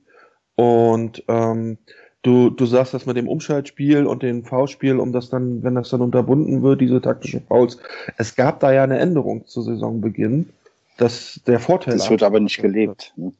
Ja, das scheinbar, scheinbar scheint nicht bei allen ähm, das Memo angekommen zu sein oder die, die, die Auslegung, äh, wie es umzusetzen ist. Das, äh, das schaffen halt dann wirklich nur die wenigen, ne? so wie, äh, wie heißt er, wie Gräfe und, und wie Eitikin, ne? die aber auch ein ganz anderes Standing haben.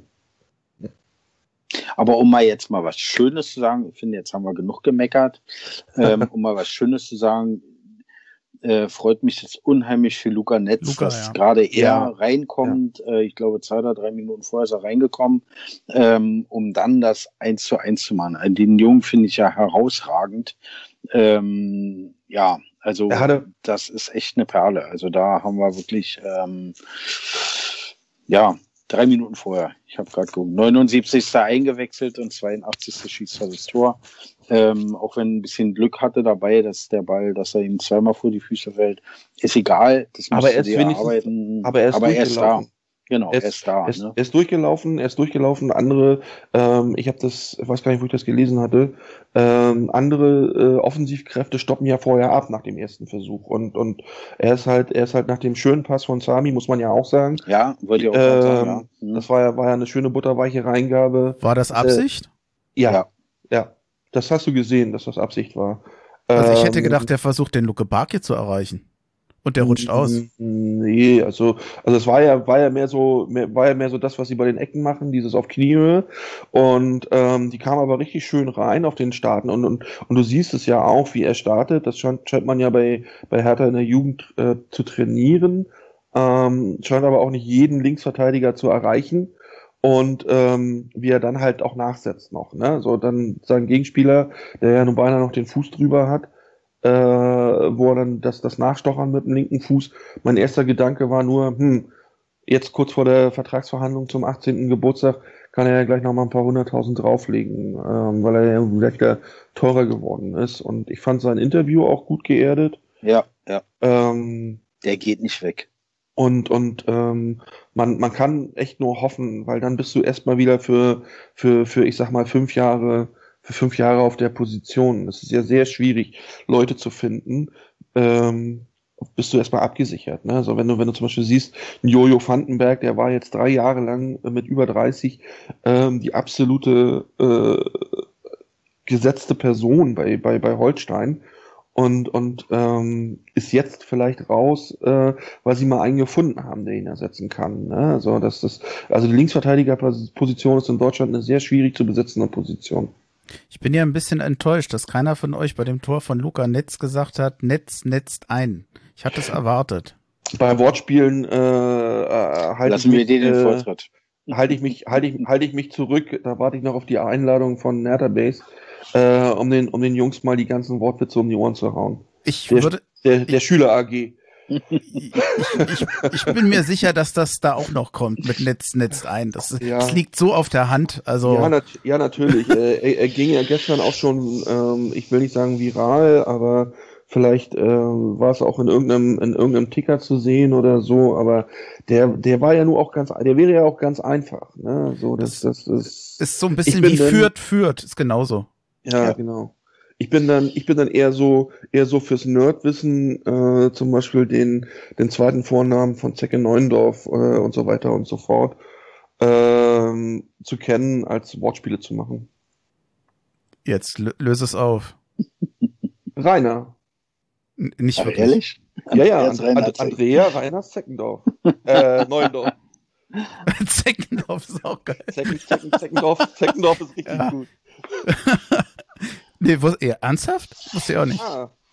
Ja, es ist, äh, warte, warte, ich, ich, ich sichere das nochmal ab. Aber um mal, um mal, um mal nochmal äh, ne, auch eine Lanze zu brechen, über den ja auch sehr oft gemeckert wird. Ich finde, dass zum Beispiel der Stark, seitdem der Dardai am Ruder ist, ähm, einen wesentlich sicheren Eindruck macht in der Innenverteidigung. Höre ich mich oder? Er hat nicht mehr diese auch, krassen Aussetzer, wie ja, er sie teilweise über den hatte. habe ich mich ja zum Teil echt aufgeregt, aber äh, die letzten drei Spiele konnte ich mich über den gar nicht mehr so aufregen. Bisschen Nein. enttäuschend vielleicht, aber, aber nein. Nicht, aber Darf ich mit äh, einem Jein antworten? Weil ich glaube, dass er ja, er hat sich so ein bisschen gefestigt. Die, die Leistung ist etwas konstanter. Ich glaube aber, dass wir in dem Spiel gegen Stuttgart einmal mehr gesehen haben, dass der Spielaufbau von hinten heraus. Gut, das ist also, ja. Ich glaube, aber ein, er hat keine Böcke mehr. Ein Toruna Riga, der fehlt ja, da eher. Fehlt. Und ich habe schon den Eindruck gehabt, dass der Ball ging ja oftmals raus zu Alderete oder zu stark. Da war dann halt auch sehr viel weg. Ich bild mir immer ein, dass ein Toruna Riga das besser lösen kann. Boyata und auch, grundsätzlich auch. Auch Boyata. Also da fehlt uns meines Erachtens schon die eigentlich bessere Innenverteidigung. Nur die sind halt leider ja, gar alle keine verletzt. Frage, sie sind aber verletzt so. Hm. Aber um, um auch meine Lanze für ihn zu brechen, ich finde, dass er die letzten drei Spiele keine Böcke mehr drin hatte. Da hat er ja auch ganz ich, gerne mal äh, einen Elber verursacht. Da war er auch ganz gerne ganz vorne dabei. Oh ja. Ich möchte ähm, sogar noch, möchte da sogar noch weitergehen. Aber äh, hab dich unterbrochen. Wer meinst du nee, mich oder? Also, Markus? Nee, nee, Markus also, unterbrochen. nee, nee, also, nee, hast hm. du nicht. Also, also ich, ich möchte da, möchte da sogar noch ein Stück weitergehen bei, bei, bei Stark. Äh, seitdem äh, von Bruno ja auf die angestammte Sechs, man darf ja nie vergessen, er ist ja als, als Sechser äh, aus Nürnberg zu Hertha gekommen ähm, und hatte das ja auch in der Jugend gespielt bei Nürnberg. Ähm, ist er in dieser Saison sogar noch in, im defensiven Bereich der Einäugige unter den Blinden. Muss man ja, muss man ja tatsächlich sagen. Das hat ihm meiner Meinung nach gut getan. Er, er wird kein Spiel gestalten auf der Sechs oder in, in, in der Innenverteidigung, aber er hat ja schon unter, unter Labadia ganz andere Ansätze gezeigt, wie in den zwei Jahren zuvor. Wo ihm, wo ihm, äh, glaube ich, die, die äh, Nominierung die Nominierung für die WM hat ihm da, glaube ich, äh, einen Kopfstreich gespielt und ähm, die, die er dann in der Tischnummer äh, gipfelte. Ähm, und ich finde, er hatte dann als Sechser die klare Zerstörerposition, hat die gut gelöst. Er wird kein begnadeter Passspieler mehr, das hat man auf der Position auch gesehen. Aber er hat sich eben die Sicherheit geholt. Ne? Und, und äh, das gibt ihm dann natürlich auch hinten die Sicherheit. Das Dumme ist nur, das Dumme ist nur, ähm, es trägt ja auch nicht dazu bei, für Sicherheit zu, oder zur eigenen Sicherheit im, im, im, im Denken, wenn du fast jedem Spiel einen anderen Spielpartner hast. Das darfst du ja auch nicht vergessen. Dann hat er mit Boyata gespielt, dann hat er, dann hat er, äh, nee Quatsch, jetzt für Boyata ist er auf die Innenverteidigerposition gerutscht, aber dann hat er genau. mit, dann hat er mit, äh, mit, mit, mit Jordi gespielt, ein, zwei Spiele, und, und äh, haben sich die beiden akklimatisiert. Und dann auf einmal muss, muss Alderete jetzt wieder rein. Ne? So dieses, dieses ständige Wechseln. Du hast ja nie eine konstante, nie eine konstante Viererkette. Das ist ja auch das Problem. Ja, gerade Jordan, finde ich, fehlt hinten. Ne? Also ja. ich finde, das, ja. Alderete macht es nicht schlecht, um Gottes Willen, aber ich finde, das ist dann doch nochmal ein Unterschied zu Jordan. Also ich finde, mhm. Jordan herausragend in der Innenverteidigung. Ne? Ja. Und Fall. was, was gestern auch war, ähm, ich finde, du merkst eben auch, wenn du unser Lazarett anguckst, was du ja sehr schön äh, vorbereitet hast, wenn du dir guckst, dass Boyata, Delusun, ähm, Platte mit Abstrichen, aber auch Turunaria und Cordoba, die sind ja also mindestens vier potenzielle ähm, Startspieler, ne? also mindestens drei. Also Boyata, Tonaria und Cordoba sind ja Startspieler. Und wenn du dann guckst, was wir auf der Bank haben, bei allem Respekt vor allen Hertha-Spielern, aber ähm, nach so einer ersten Halbzeit, dann hast dann guckst du die Bank an und denkst, hm, wo können wir denn mal jemanden reinschmeißen, der uns dann hilft? Ne? Vielleicht noch Sammy, aber der ist Sami, korrekt ausgesprochen. Aber der ist ja auch noch nicht so weit, dass er scheinbar volle 45 Minuten belastbar ist. Er hat ja ähm, da hat er in einer, in einer Pressekonferenz ganz klar gesagt, dass er da lieber einen langsameren Aufbau äh, vorzieht, als ihn zu schnell, zu lange reinzuschmeißen, um da irgendeine Verletzung zu riskieren. Ähm, ja, ein also Cordoba also, hätte uns, glaube ich, da gestern schon geholfen, wobei ja, ich dem Piontek nicht mal, nicht mal einen Vorwurf nein, mache. Ich finde, Vorwurf, der hat, hat sehr engagiert gespielt. Es war jetzt auch ein schwieriges Spiel für ihn, hat ganz wenig Bälle bekommen. Ich würde aber gerne bei der Gelegenheit übrigens nochmal jemand erwähnen, den wir in der Form noch nicht so erwähnt haben. Jahrstein hat hervorragend gehalten. Oh ja. Und der hat uns auch wieder Mal. einen Punkt gerettet. Ich glaube ja sowieso, ich, ich weiß nicht, ob wir da einer Meinung sind. Ich glaube nicht, dass Jahrstein oder überhaupt die Torhüterposition bei Hertha das Hauptproblem ist. Wir haben gestern vor allem im Mittelfeld und eine Offensive gehabt, die einfach zu wenig geleistet hat, währenddessen wird defensiv naja, so halbwegs standen. Also ich würde es jetzt nicht an der Torhüterposition festmachen wollen, aber ich finde, er hat das richtig gut gemacht und ich weiß nicht, ob er da mitgeht. Ich, mir hat auch in dem Bayern-Spiel sowieso, aber auch jetzt in dem Spiel gegen Stuttgart durchaus in vielen Situationen Mittelstädt gefallen. Nicht überall, ja, nicht immer. Nicht überragend, aber er hatte, er hatte wirklich gute Situationen, wo er echt mal mit dem Ball nach vorne gelaufen ist und dann auch in den Momenten wirklich unwiderstehlich war. Ich würde es nicht unerwähnt lassen, währenddessen Askasiba und Toussaint auch so wie, wie Piontek zum Beispiel in der Abwehr eine unauffällige Arbeit gemacht haben. Nicht Absolut. keine großen Aussetzer, aber auch nicht begeisternd. Zustimmung, ähm, gerade gerade Mittelstädt, äh, wenn er den Ball dann hat, äh, ja eine treibende Kraft ist und sich, glaube ich, auch nicht dem Dribbling verweigert, wie es Platte gerne macht. Ähm, der, glaube ich, bisher in, in meinem ganzen Herder-Dasein zwei Dribblings gemacht hat und äh, sich dabei auch nicht, ja, Platte, und sich dabei auch nicht, sich dabei auch nicht verheddert hat. Ähm, man muss aber auch, man muss aber auch sagen, äh, Mittelstadt wäre, Maxi wäre einer, der könnte auch mal von der Strafraumkante abziehen. Und, und, und das fehlt mir immer noch so ein bisschen, weil man erinnert sich vielleicht an das Pokaltor gegen, war das die Bayern, wo er von der wo er vom 16er so höher abzog, ja. dass dieses, dieses so drumherum spielen, äh, wie beim Handball, äh, auf das Durchstecken, da bin ich absolut nicht der Freund von. Ne? So die, man, man muss auch mal gestern und gestern waren mir zu, waren mir zu viele Beine dazwischen, das ganz klar. Aber man hat halt auch gestern zu spät äh, auf dieses Mittel versucht zurückzugreifen. Wenn dann aber Stuttgart mit einem 8-1 hinten steht, äh, dann, dann kommst du natürlich nicht mehr durch. Ne? So, und, und, und das hätte man, die, oder die Option sollte man vielleicht viel früher nutzen, da auch mal einen Weitschuss zu probieren. Vielleicht sollte man Maxi auch mal Freistöße schießen lassen oder die Ecken und das nicht auf, auf, auf die anderen, äh, sag ich mal, wobei die von äh, Guendouzi, glaube ich, schon einen guten Schnitt haben. Ja, wobei ich glaube, die meiste Wucht, also mir sind schon oft Schüsse aufgefallen vom Mittelstädt, der hat richtig Power dahinter. Ja, eben, eben. Und deswegen, und deswegen so eine, so eine Position wie gestern von Kunja zum Beispiel mit dem Freistoß, ähm, warum nicht mal Mittelstädt 10 Meter Anlauf, äh, von mir auch, auch in Ronaldo-Pose, ähm, wie der Pistolero ah. und dann, und dann, äh, einfach mal draufknallen, das Ding, aus den 30 Metern, ne? So, dass, das, das, äh, wenn, wenn du es jetzt nicht versuchst, wann dann? Ich meine, die, die, die, die Zielvorgabe waren, äh, waren ja diese 1,5 Punkte Regelung, die für Schwachsinn halte. Ähm, wir haben jetzt 18 Punkte. Ich glaube, sicher braucht man 36, 37, um vielleicht nichts mit der Relegation zu tun haben.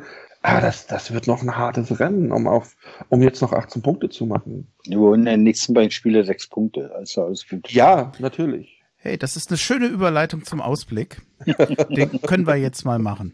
Ja, machen wir. Was kommt in den nächsten Wochen auf uns zu? Der Ausblick. Ja, der Ausblick.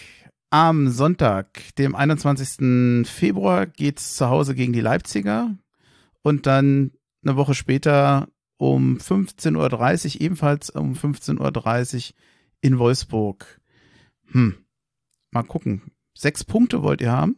Das wird aber keine einfache ja, Geschichte. Das war, nein, das war jetzt so ein bisschen. Obwohl Leipzig, also ja, die spielen ja leider Dienstag ja ihre Champions League, ähm, leider nicht Mittwoch, um da noch einen Tag mehr für uns zu haben. Ähm, aber ich glaube, Leipzig, ja, auch wenn sie gut drauf sind, aber sind nicht die treffsichersten, weiß ich ein bisschen, vielleicht haben wir da mal Glück. Ich meine, gibt ja, wir haben ja mal gegen, mit zehn Mann ähm, gegen sie gewonnen zu Hause. Warum nicht mal nächsten Sonntag? Also, why not? Vielleicht kann man ja auf dem Hertha-Effekt setzen, dass wir gegen die Bayern super spielen, weil es ja schwere Gegner ist und uns gegen Stuttgart schwer tun. Vielleicht ist es ja jetzt gegen Leipzig ähnlich. Ich fand gegen Leipzig das Hinspiel schon herausragend. Da haben wir super gespielt. Ich glaube 3 zu 4 verloren oder so, war das so? Nee, das war das Bayern-Spiel. Also das war das Bayern-Spiel. 2-1, genau, 2-1 war das. Ähm, da fand ich uns auch bockstark. Also. Da hatte, hatte äh, Labadia die Mannschaft ja auch noch im Griff und ich denke, ich denke mal, mit, mit viel Spielglück, äh, um, um äh, 35 Prozent Dardai zu äh, zitieren, sind vier Punkte drin. Ja. Ähm, also einer gegen Leipzig würde mir persönlich schon reichen und äh, gegen Wolfsburg gerne einen Sieg.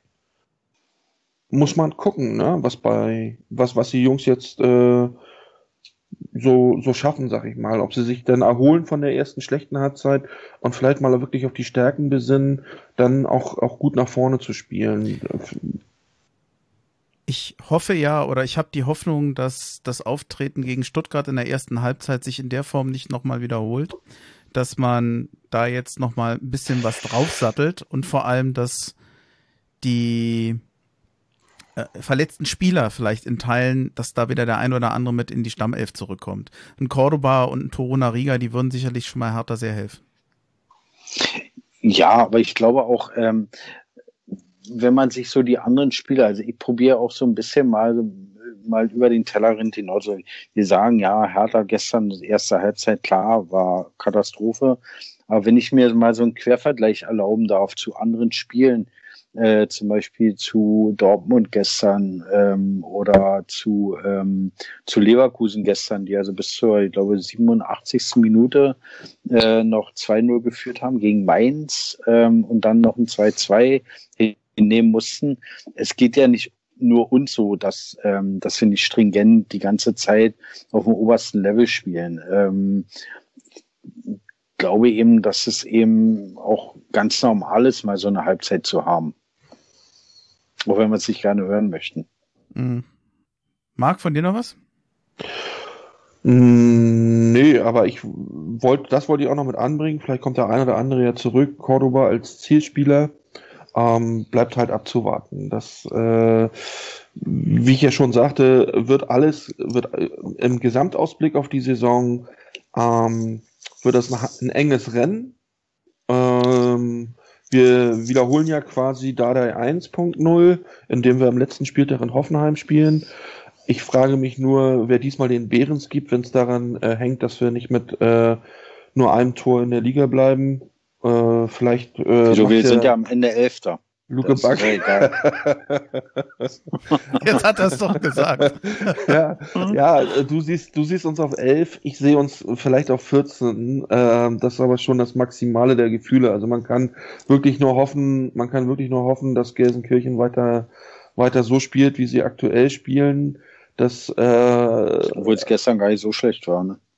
Äh, Habe ich nicht gesehen. Dann Mainz, Mainz, äh, ja, äh, Mainz bleibt Mainz. Ich fand den Verein eigentlich immer sehr sympathisch, aber wenn es um Hertha geht, äh, muss es eben drei schlechtere geben. Und äh, ja, Relegation. Bielefeld würde ich es nicht wünschen, aber Köln könnte mal wieder eine Relegation oder könnte eine Relegation vertragen. Äh, einfach so vom, vom Sympathiestatus her in der Liga.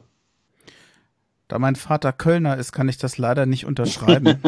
Ich kann, kann aber unterschreiben, dass mir vor allem wichtig ist, dass die Hertha drin bleibt und das ist egal wie. Und allein wenn wir das schaffen, dann reicht's. Dann haben wir allerdings zwei völlig verkorkste Saisons gehabt, darf man auch nicht vergessen. Also das war schon, das macht keinen Spaß bei Hertha im Moment, muss ich auch sagen. Wann hat Hertha denn schon mal Spaß gemacht? Doch, hat schon. Also in den Hinrunden unter Dardai, ich habe mich da sehr oft amüsiert, das ging. Ja, nur leider sind wir nicht in der Hinrunde unter der Dardai. Ja, aber ne, wie auch immer. Also es, es macht halt keinen Spaß. Äh, Nein, seit, ja, seitdem, ja. seitdem Dardai weg war, Hertha hatte ja die Chance gehabt, oben einfach besser zu werden oder das Geld so zu investieren, dass man die Mannschaft nicht nur stabilisiert, aber vor allem sportlich besser wird. Und das ist weder in der letzten Saison noch bisher. Jetzt hat das auch nur ansatzweise geklappt. Und das ist ja vor allem das, was so frustriert, finde ich. Diese einmalige Gelegenheit, besser zu werden und den Verein nach vorne zu bringen. Und was sehen wir? Wir sehen genau das Gegenteil. Und das ist echt heftig. Und ich denke mal, man wird sich nach dieser Saison auch nochmal fragen müssen, ob der Wechsel von Michael Preetz, ob das eigentlich dann alles gelöst hat oder ob die Probleme bei Hertha tiefer sind. Aber das besprechen wir nicht. Ich glaube, da können wir sonst eine Stunde noch reden. Schade. Äh, hätten wir gerne machen können. Ähm, nur kurz, nur kurz noch einhaken dazu. Ich, äh, weil ich ja eigentlich gegen Dardai 2.0 bin, weil es eben wieder eine Rückrunde ist. Ich hätte tatsächlich, das sage ich jetzt ganz ehrlich, gesehen, wenn man mit ihm weitergemacht hätte, da hätte ich mich echt mit anfreunden können. Jetzt im, im, im Rückschau auf die zwei Jahre mit diesem Geld in der Hand, weil er ja selber auch mal gesagt hat, gib mir 100 Millionen, äh, kriege ich andere Spieler, war ja eins seiner berühmten Zitate in der ersten Amtszeit. Und die Ansätze sind ja jetzt auch da. In der, äh, nach drei Spielen vielleicht eine kleine, ein kleines Leistungsloch, aber man muss halt gucken, vielleicht kriegt das ja echt hin. Vielleicht überrascht er mich ja auch, ne, so mit Platz 11. Aber, aber das er hoffe selber, ich. Aber er selber hat ja auch, äh, hat ja die Hoffnung stirbt zuletzt. Er selber hat ja auch gesagt, dass dieses Unterfangen jetzt schwieriger wird als beim ersten Mal. Soll er zumindest gesagt haben. Also ähm, ich, mir ist es noch nicht untergekommen. Und ich habe eigentlich jede PK bisher mitgemacht von ihm wieder, weil ich sein, seine seine Auftritte finde ich finde ich finde ich ehrlich sympathisch, ja, aber ich habe tatsächlich Bauchschmerzen mit der zweiten Amtszeit, aber auch da könnten wir noch mal eine Stunde draus machen. Also, falls du für 55, 56 noch Gesprächspartner brauchst. Die habe ich schon. Die habe ich schon. Die sind schon vorgeplant. Ja, dann, ich freue mich, ich freue mich ja zum wahnsinnig. Ende der Saison, zum Saisonabschluss oder zum genau. Vorgriff auf die nächste Saison. Nee, genau. ich freue mich ja wahnsinnig, dass das schon mit euch geklappt hat. Erstens mit dem, ich glaube, Markus, ich glaube, wir haben vor zwei Jahren mal gesagt, müssten wir irgendwann mal machen. Ja. Jetzt hat es so lange gedauert. Leider auch kam Corona ein bisschen dazwischen. Ich habe halt nie mehr in Berlin aufnehmen können, so richtig, beziehungsweise nur zweimal und die Liste ist lang. Und bei Marc freue ich mich vor allem, dass ich endlich mal einen Blick nach Norden werfen konnte. Ich hatte viele Folgen gemacht über München, über Augsburg, über Riga. Ich war sehr oft im Süden sozusagen und jetzt endlich mal äh, in Schleswig-Holstein. Mich freut das, zumal ich den Norden mhm. auch sehr mag. Mhm. Falls ich das noch erwähnen darf. Ja, wenn nicht, wenn nicht, müssen wir mal eine Sonderfolge machen. Wenn Bolli wieder so ein Saison-Opening macht, dann machen wir da mal äh, so, ein so ein Speed-Podcasting, dass jeder seine fünf Minuten kriegt. Speed-Podcast. Ich, ich kenne nur Speed-Dating. Ja, darauf war es ja bezogen. Okay, gut, dann. Es, es, wird noch mehr sein aus dem, aus, dem, aus dem Norden, aber da muss ich noch mal gucken, äh, wann das dann genau stattfindet. Aber also vor allem der Blick wird nach Hamburg gehen, das weiß ich schon. Da freue ich mich auch sehr drauf. War auch mal Zeit. Jungs, das war's. Ich glaube, wir sind's durch. Vielen Dank. Ich weiß ja, gar nicht, was ich sagen auch. soll. Schönen Dank für die Einladung. Hat Spaß gemacht. Viel Spaß ja, gemacht. Vielen Dank, vielen Dank. Also äh, ich darf das zurückgeben. War sehr angenehm, äh, hat, hat mich gefreut. Mir fällt übrigens ein, du hast mich nicht nach dem Spiel gefragt. Äh, mein Spiel war das 1 zu 0 gegen Mailand zu Hause, wo Darius Zauberbaus äh, Wosch das 1 zu 0 geschossen hat. Habe ich dich nicht gefragt? Ich glaube, ich hatte dich gefragt und du bist dann abgeschliffen. Nee, Kann das du sein? hast es, du hast, also doch hast du, stimmt, hast du. Mein Fehler hast du. Kannst, kannst du rausschneiden. nee, ist alles okay. Nö, jetzt, das nehmen wir jetzt noch mit rein. Also da, ah. daran soll es nicht liegen. Das ist okay. Jungs, okay. ich danke euch. Das war's für heute. Ich sag einfach, hau he. Alles klar. Hau he.